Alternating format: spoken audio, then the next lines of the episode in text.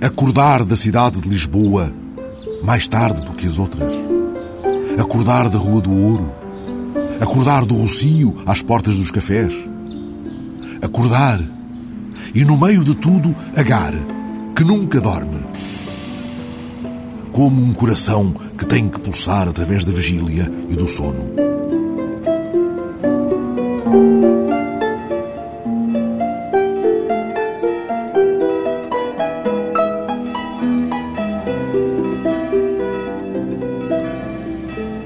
Som dos sinos dos mártires arrasou-lhe a alma desde o nascimento em 1888. Durban, na África do Sul, de onde traria um inglês perfeito, foi o seu primeiro destino na roda da família, voltada ao cultivo das artes e da diplomacia. Restar-lhe-ia a cidade amada de Lisboa, por onde deambulou exaustivamente, em plena primavera da vida.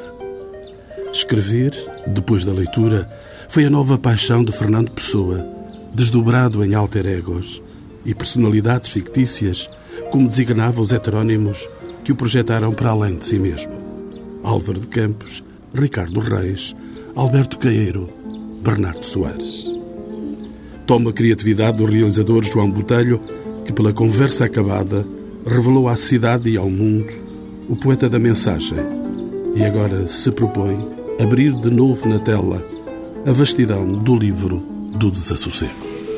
Lá 28 anos atrás eu fiz a conversa acabada. Nessa altura eu acho que ajudei um bocadinho a pessoa. Ajudou a pessoa? Ajudei um bocadinho. Porque assim, eu tive estranhamente em minha casa a arca do pessoa, os livros todos, tudo, os óculos, tudo. Ninguém, quando eu filmei, fiz de 79 inícios de 80, o pessoa era muito pouco conhecido no mundo inteiro. Ainda não havia sequer nenhuma página do livro Desassossego publicada, a não ser aquelas, aquelas que ele tinha publicado em revistas, que eram três ou quatro artigos excertos. Nessa altura, quando fiz a conversa, eu e mais pessoas que começaram a trabalhar sobre o, o poeta, se calhar mais importante do século XX português, um dos mais importantes deste país. Ele morre em 35. 35. Eh, ele, quando morreu, tinha publicado dois livros em inglês, que eram os poemas ingleses, e a mensagem que tinha feito, tinha ganhou o segundo prémio num, num concurso. Eu tive a arca com milhões de inéditos em minha casa, milhares, milhões não, porque ele escreveu 200 e tal mil páginas. Nessa altura, o pessoal conhecia aqueles textos da, da Ática, havia, uns, havia a biografia do Gaspar Simões e havia pouco mais. E acho que nessa altura eu, eu lembro-me, por exemplo, que a primeira edição de, de, um, de, uma antologia de poemas do Pessoa em Inglaterra não tinha o Fernando Pessoa na capa, tinha o Cabral Martins, que era o meu ator. Portanto, está a ver, em 80 isto, portanto, 80, 81. Uh, portanto, as coisas que já se passaram, hoje a pessoa dá de comer a 200 mil pessoas no mundo, por exemplo, o livro Sossego, neste momento tem, está traduzido em 37 idiomas, não é? Eu não teria um amigo meu que, que vive em Pequim mandou uma quarta edição do livro Sossego em chinês.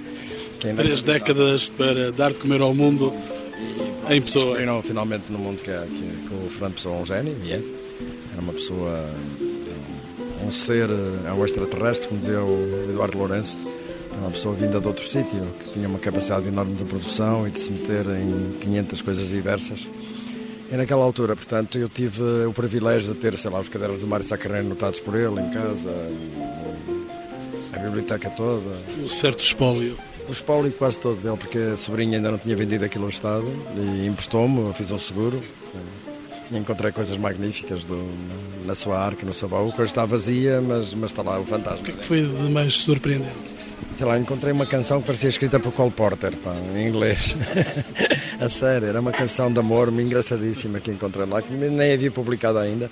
Por exemplo, encontrei aqueles que agora foram publicados, os dispersos do, dos fragmentos dos contos policiais não acabados ah, encontrei 500 coisas, estavam lá. E, por exemplo, eu, eu lembro-me nessa altura também encontrei, tive uma das coisas mais estranhas da minha vida, que eu encontrei num, numa loja ali em São Bento de, de, móveis velhos, os vidros das fotografias do Vitoriano Braga, onde, por exemplo, fui eu que encontrei o Almada nu. É, aquela fotografia célebre do descóbulo, a fingir do descóbulo. É, encontrei outras do Pessoa, inéditas, naquela altura. Encontrei assim coisas muito estranhas e muito engraçadas. Mas eu estava aquilo era um, era um misto de inocência e descaramento, não é? Era um, tinha 29 anos, 29 para os 30, e resolvi atacar o modernismo português como uma coisa que me interessava para poder fazer um filme em que, sei lá, o tema fosse das coisas grandes que havia em Portugal. Pronto, numa altura em que havia contemporaneidade entre a escrita portuguesa e a escrita europeia e a invenção da, da língua. Passaram três décadas e então está aí disposto a desassossegar alguém. O que me aconteceu foi quando eu estava, estava a pensar o que é que se podia fazer nos, nos tempos que correm e acabei no livro Desassossego. Há um texto muito bonito do, do, do, do Eduardo Lourenço que, é, que diz que a pessoa é muito maior que Portugal. Maior que Portugal? Muito maior. Tem uma dimensão que extravasou coisa, mas estranhamente igual a, a Lisboa. Ou seja, coincide com Lisboa. E isso é maravilhoso, essa ideia. Eu nunca filmei totalmente esta cidade. Agora... Ele não sai de Lisboa, aliás.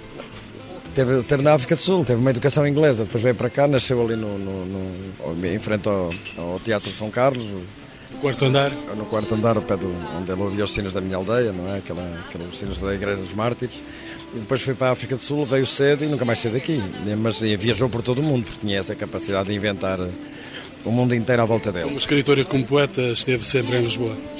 E depois, tem uma coisa engraçada, quando eu li o livro da Sega encontrei três notas maravilhosas dele, que estão lá escritas e eu que não, não tinha lido já, mas nunca tinha chamado a atenção. Uma delas é que, que se devem iluminar os sapatos das pessoas normais como se, se devem iluminar a cara dos santos.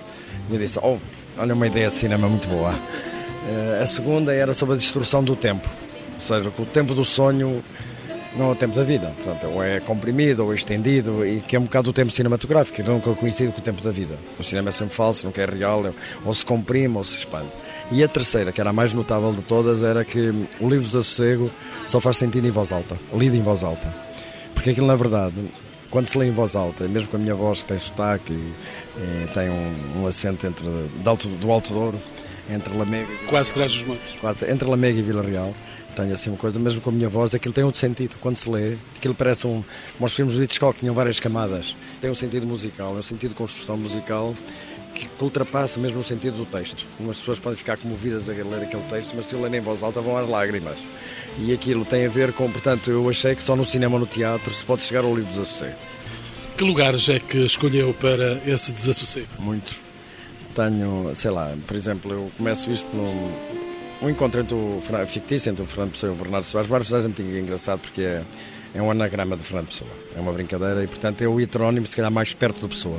Só que não escreve versos, escreve prosas, fragmentos de prosa e não consegue escrever a prosa inteira, escreve bocados.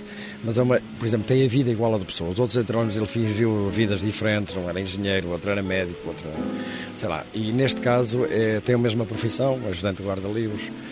É conhecido muito com a pessoa. Quase pessoa. É quase pessoa, Bernardo Soares com essa capacidade enorme de, de ser uma um descritor, se quiser, que quer dos, pronto, porque aquilo não é sobre os sonhos, é sobre a teoria dos sonhos, o modo como se deve sonhar bem, que é, uma, é um tratado magnífico, não é linche, é outra coisa, é um texto. Portanto, ele como uma pessoa que, é uma, é, que viveu em 40 ou 50 sítios nesta cidade, desde Benfica, uh, não é, a Estefânia, a Coelho, da, a da Rocha em Campo de Ourique, aqui à Rua de São Marçalo, é, viveu em todo lado.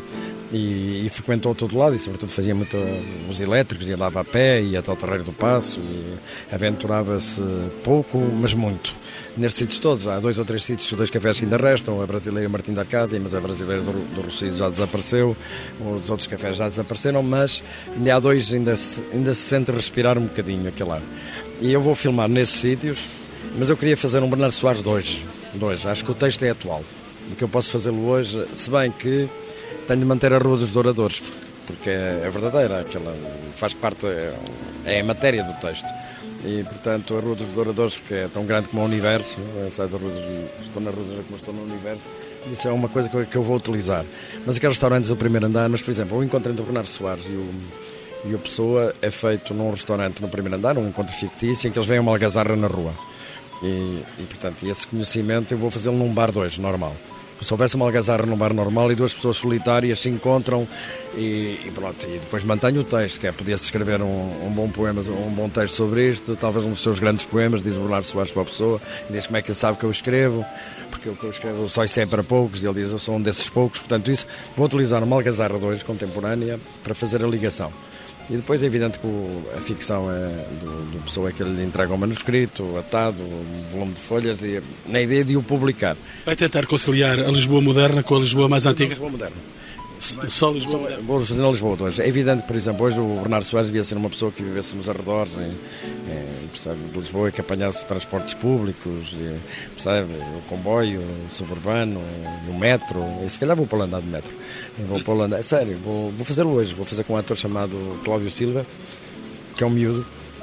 Quero fazer uma pessoa de 30 anos, de 20 e tal anos, 30 anos. Quero fazer uma, um, um Bernardo Soares, e, uma pessoa um bocadinho mais velho, mas quase igual e quero fazê-lo hoje, andar na Lisboa de hoje, porque há muitas coisas que permaneceram.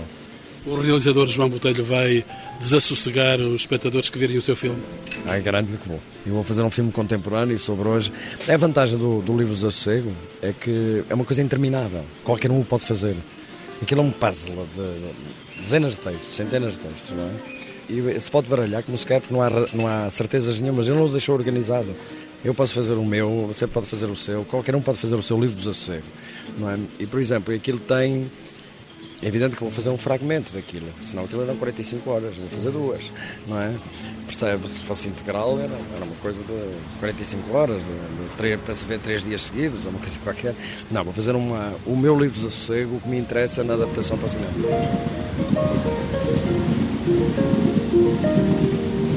Há poesia em tudo na terra e no mar, nos lagos e margens dos rios. Também há na cidade, não o neguem. É evidente para mim aqui onde me sento. Há poesia nesta mesa, neste papel, neste tinteiro.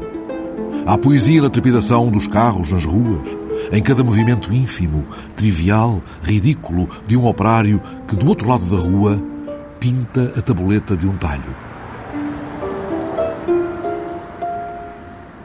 Toma os espaços e os diferentes lugares habitados por pessoa, património na cidade monumental e de indústria emergente, de São Marçal ao Largo do Carmo, da rua da sua editora Olicipo, à dos fanqueiros, em flagrante de litro, do Martinho da Arcada à Rua Coelho da Rocha, onde se vai fixar até à morte por 15 anos, a tirar sonhos e viagens para a arca de grande afeição.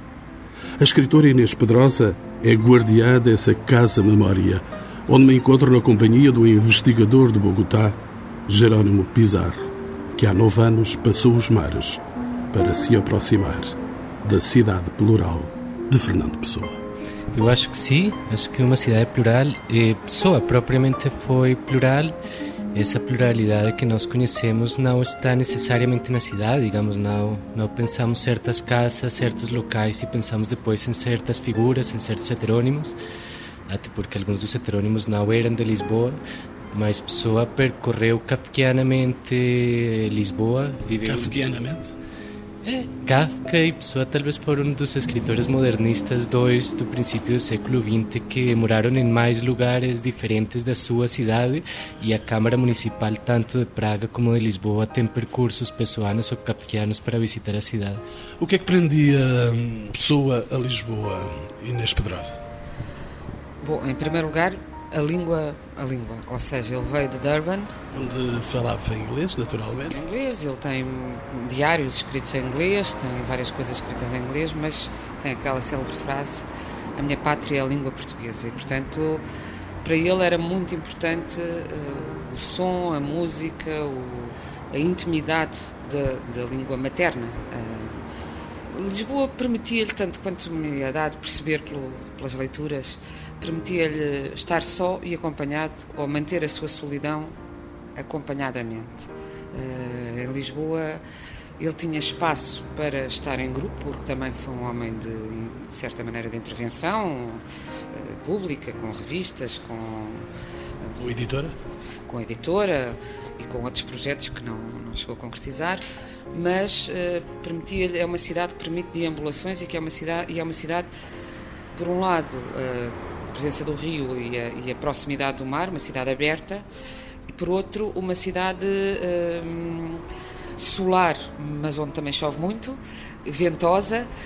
Bem, e por outro, há um aspecto a pessoa teve sempre problemas de subsistência, portanto, não tinha propriamente uma facilidade de viajar.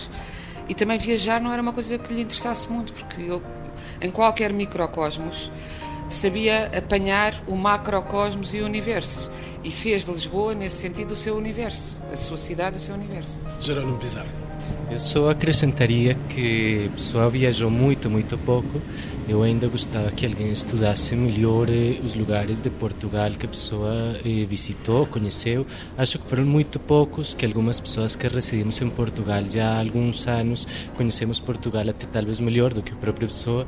Eu ainda, digamos, não sei se conheceu o Porto, se conheceu algumas grandes cidades, ou pelo menos ainda não está documentado. Não, não há reflexos daquilo que ele deixou escrito de duas, três cidades, eh, mas parece muito pouco. E pessoa, portanto, não só habitou Lisboa, e foi um processo, não foi imediato, eh, chegar à frase de Lisboa, meu lar, eh, de final dos anos 20, chegar à frase a, minha pátria, a língua portuguesa, final dos anos 20, e uma fase do livro do Sossego, e portanto ele começa a habituar-se a Lisboa, a vestir o traje de Lisboa, a conhecer, a, a tomar a cidade como própria, como uma pátria, a partir de certo momento e um processo.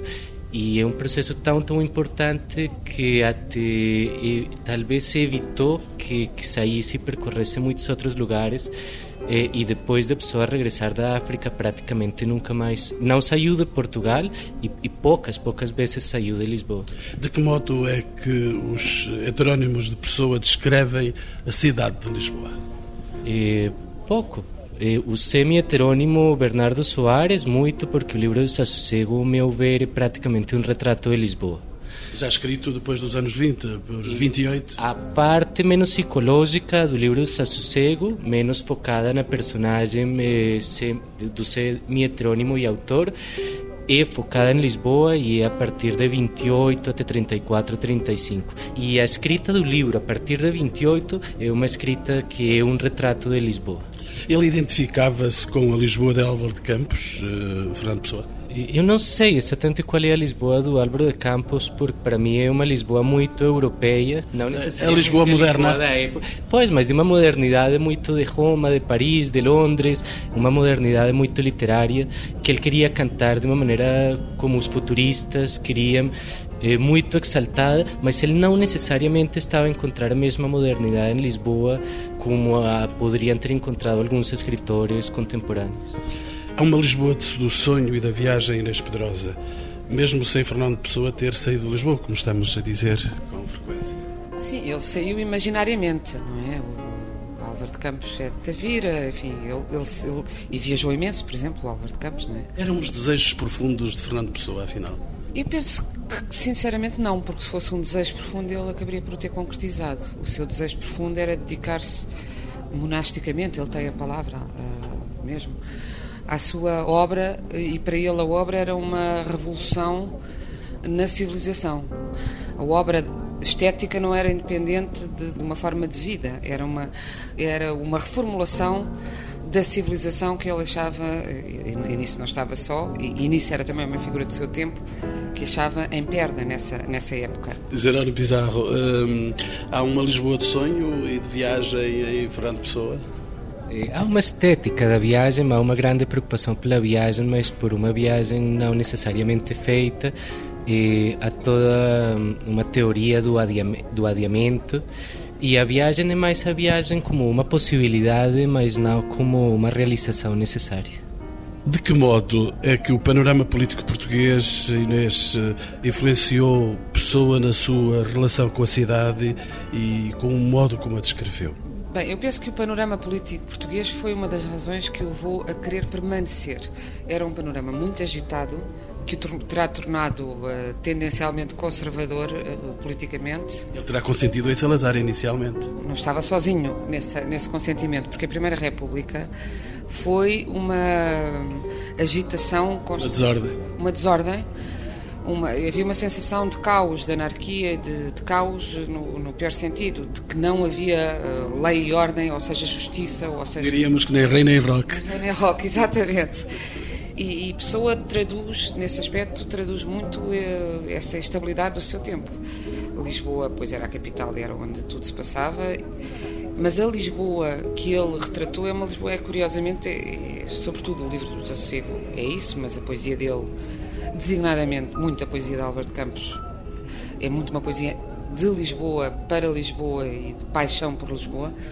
É muito como se Lisboa fosse a garantia de que uh, a vida ia ser salva de alguma forma, como se Lisboa, até pela história que carrega, e, e Pessoa era sensível à história de Portugal, fosse a garantia de que não, não seria possível uh, que Lisboa e a sua história desaparecessem e, portanto, era uma espécie de âncora para ele, era uma cidade âncora no meio da agitação eh, revolucionária.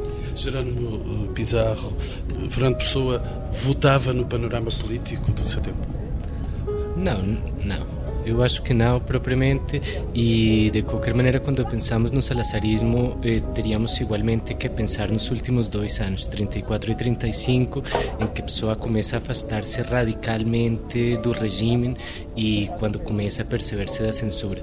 E depois da entrega do prêmio da mensagem, depois da sua defesa da maçonaria, das associações secretas, é uma pessoa é, é, que começa a escrever os poemas anti-salazaristas, que deixa no espólio textos furiosos contra o salazarismo, que começa até a brincar com instituições que já no seu momento eram importantes, como Fátima e a Igreja Católica. E a partir de 34 e 35 é uma pessoa completamente independente que se É um escritor novo, é um escritor novo a partir de 34, 35. É, que talvez estava a preparar para uma mudança muito importante e que tinha decidido que teria que deixar de publicar ele que já publicava tão pouco porque não havia condições para publicar eh, eh, no salazarismo a partir de 34. Eu sei que já leu as quase 30 mil folhas de que ele escreveu, as páginas que ele escreveu um, do seu saber, da sua intuição.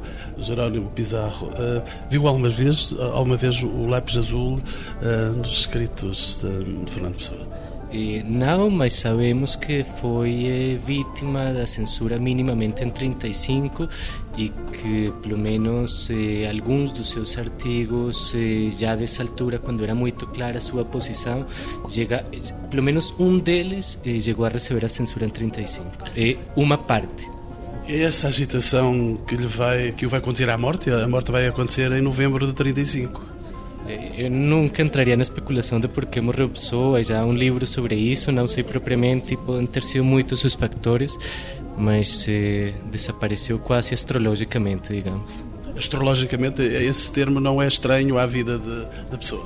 Não, não, não. Ele próprio fez os cálculos de quando iria morrer, e pensou nisso, talvez até acertou mais ou menos na, eh, muitas das datas e até na data da sua morte e parecia como um momento para sair e, e não ficar num período mais escuro. Inês Pedrosa, ele quis morrer em 30 de novembro de 1935. Não sei se ele quis, ele, ele pressentiu, viu, viu isso no, nos cálculos astrológicos que, que, fazia, de facto. Aliás, esta casa que aqui está abre com um, um painel com um quadro astrológico. Exato. Uh, foi uma, uma atividade a que o Fernando Pessoa, ele aliás tinha um também um heterónimo astrólogo que era o Rafael Baldaia e ele dedicou muitíssimo do seu tempo a essa atividade que penso que tem influência direta na sua obra e nas suas... Ele sentia-se médium também? Todo escritor digno do nome se sente um médium. Isso aí, quem disser que não, é melhor dedicar-se a Inês Pedrosa não pode dizer que não. Se a pessoa não se, não se sentir atravessada por vozes que desconhece, uh, não pode escrever. Uh, e, o, e, o, Fernando Pessoa nitidamente sentiu-se atravessado por muitas vozes e sentiu-se ele próprio um alquimista de vozes. Agora, que de facto a astrologia uh, foi importante na sua forma de encarar o mundo, isso é inegável, porque não era uma coisa que ele só fizesse.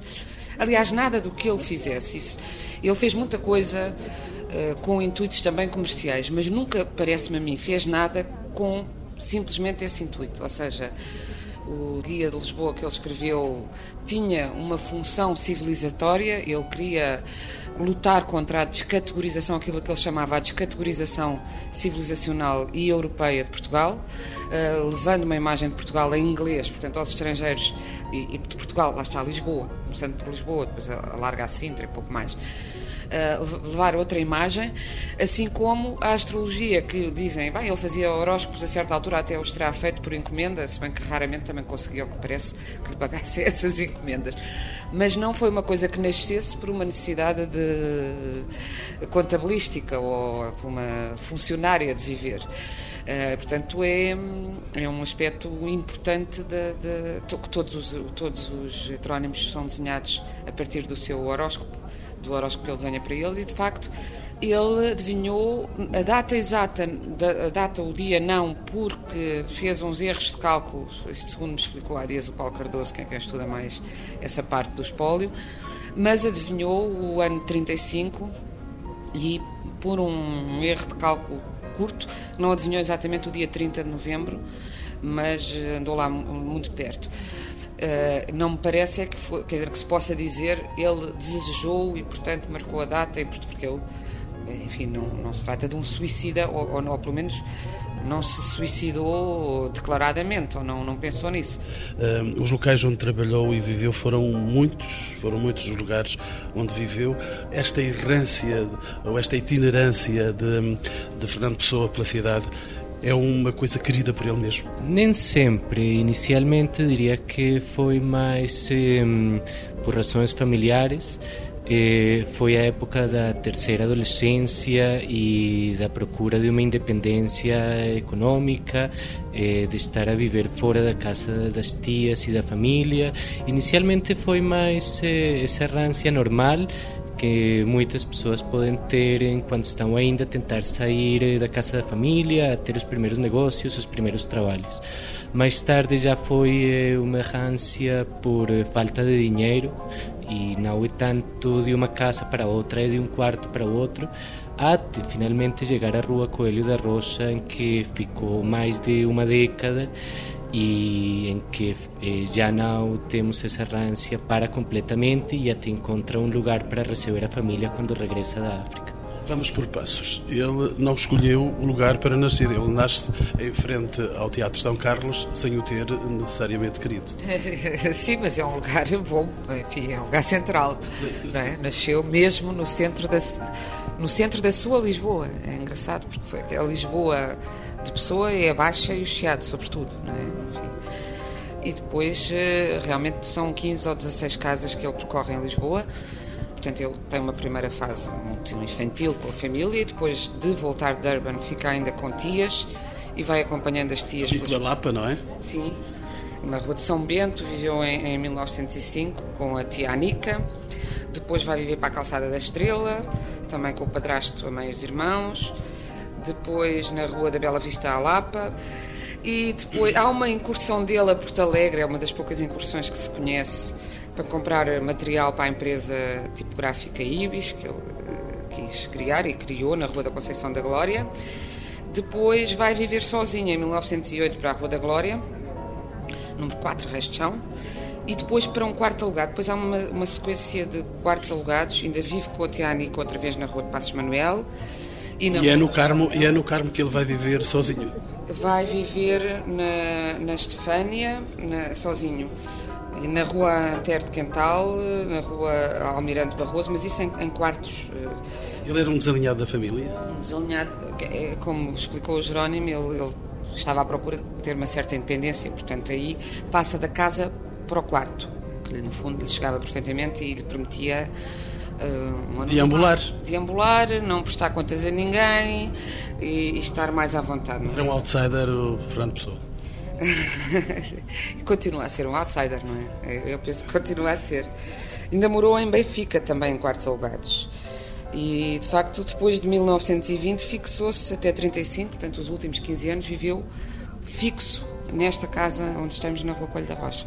Para além desses lugares de vivência dele, enfim, do noite, da noite e do dia, eh, ele tinha lugares por onde passava, lugares emblemáticos, que são hoje os grandes lugares da passagem de, de Fernando Pessoa. Depois os cafés, já conhecidos, eh, a Brasileira, do Chiado, o Martinho da Arcada, mas também alguns que já, que já desapareceram, como o restaurante Irmãos Unidos, onde ele se reunia com Mário de Sá Carneiro, Almada Negreiros, António Ferro, Armando Cortes Rodrigues, Luís Montalvor, José Pacheco e Alfredo Guisado, que, cuja família pertencia. Há um restaurante com o nome Pessoa.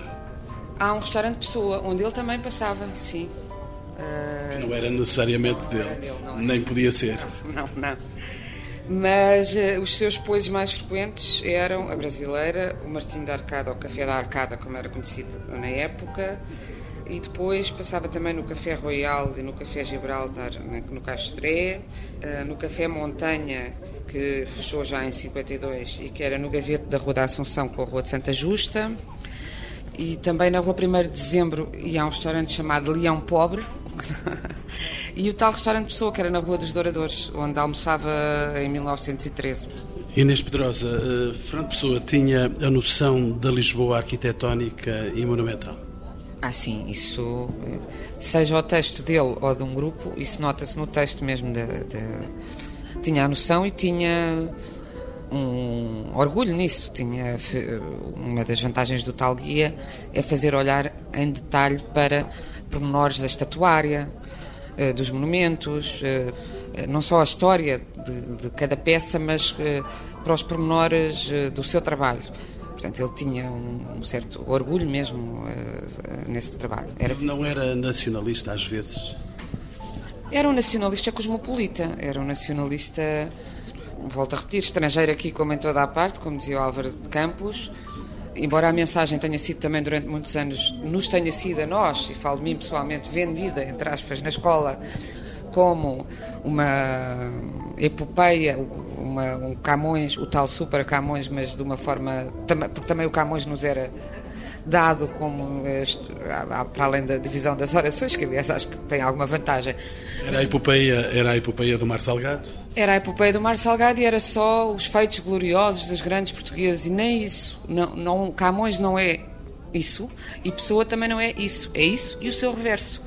É, é isso e a, e a melancolia disso. E em Pessoa é mais acentuada a melancolia disso e a, a sensação. é- Aquilo é a história de um Portugal que se sente, independentemente de ter sido ou não, é a, a noção de um Portugal que se sente grande por feitos do passado e que não consegue arcar com essa grandeza. E isso é muito diferente de fazer o panegírico de Portugal, não é? Gerando Pizarro. E é um nacionalismo completamente diferente dos políticos da época, um nacionalismo completamente diferente de Teixeira de Pascoais e companhia no norte.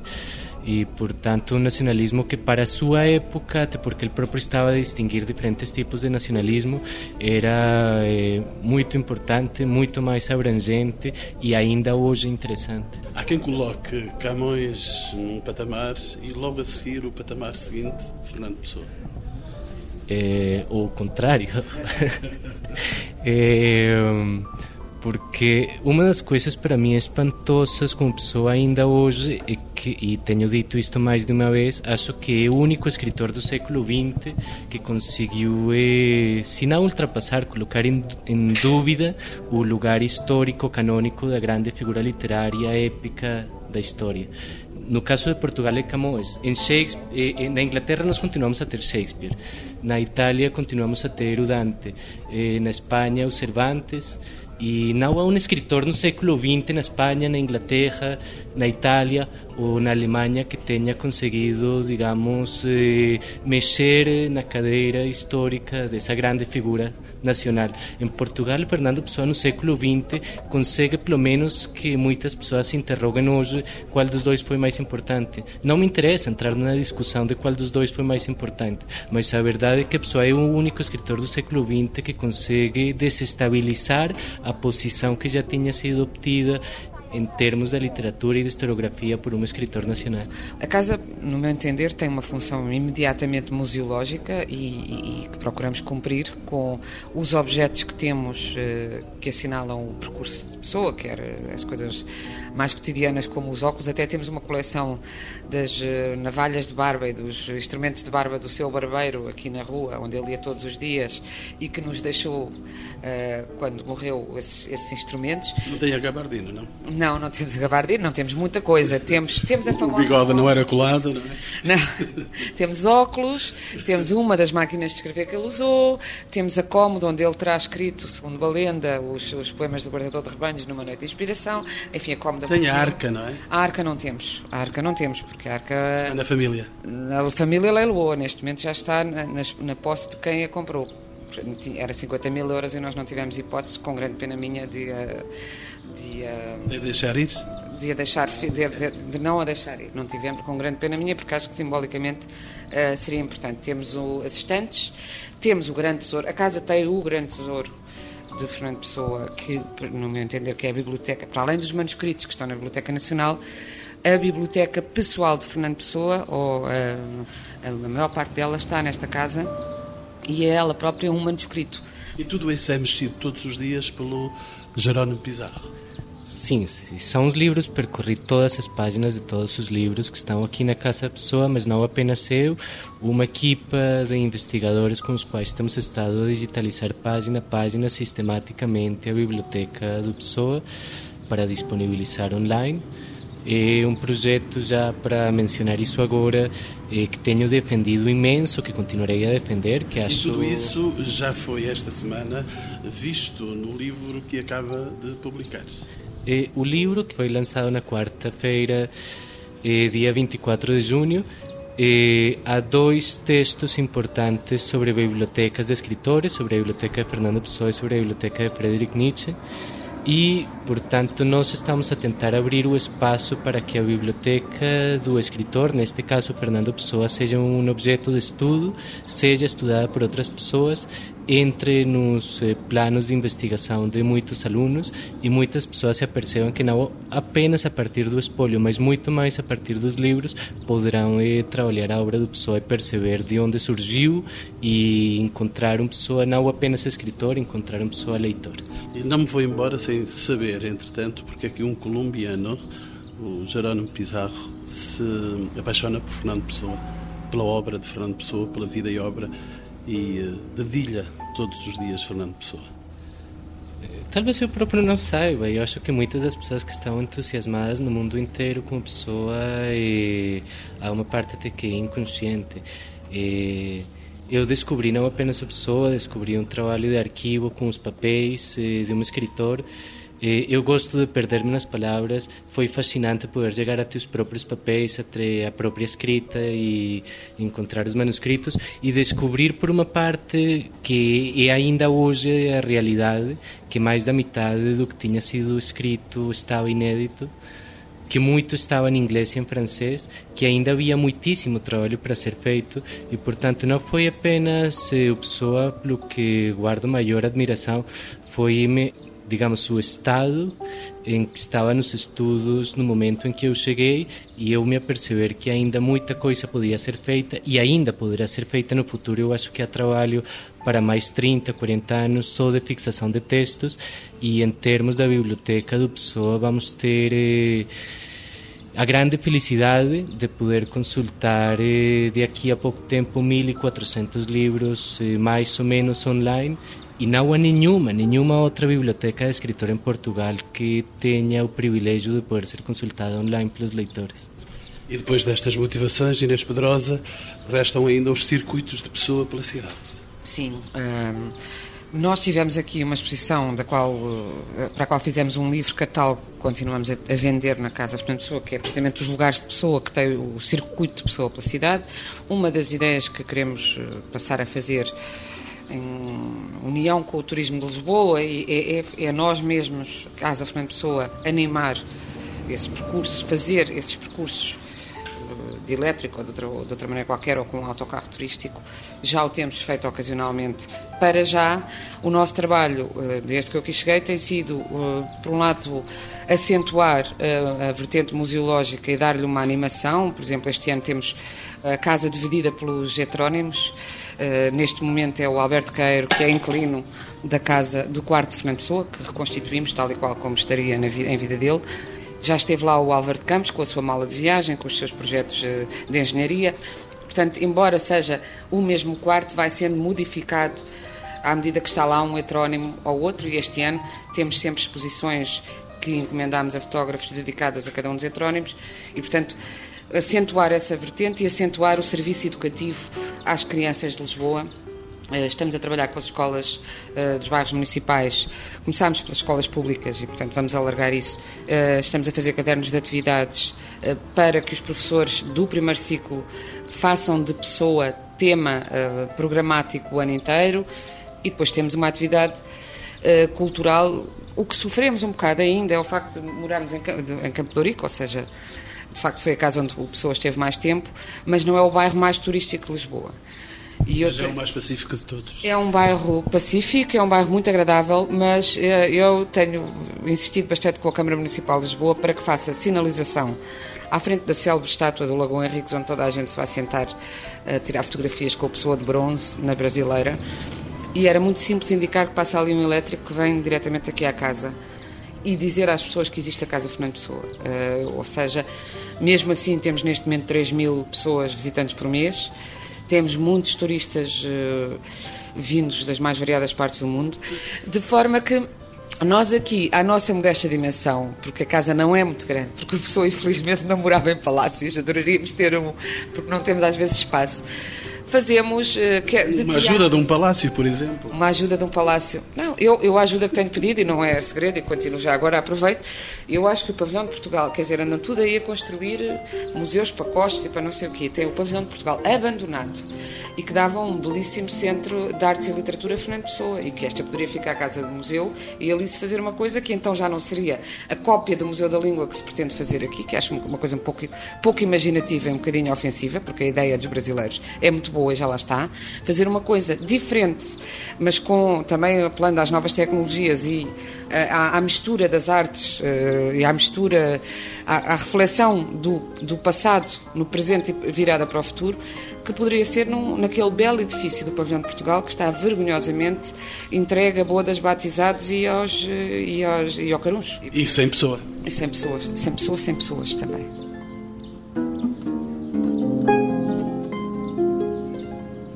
Eu amo todas as coisas, umas mais do que as outras. Não nenhuma mais do que outra, mas sempre mais as que estou vendo do que as que vi ou verei. Nada para mim é tão belo como o movimento e as sensações. A vida é uma grande feira e tudo são barracas e saltimbancos. Penso nisto, enterneço-me, mas não sossego nunca.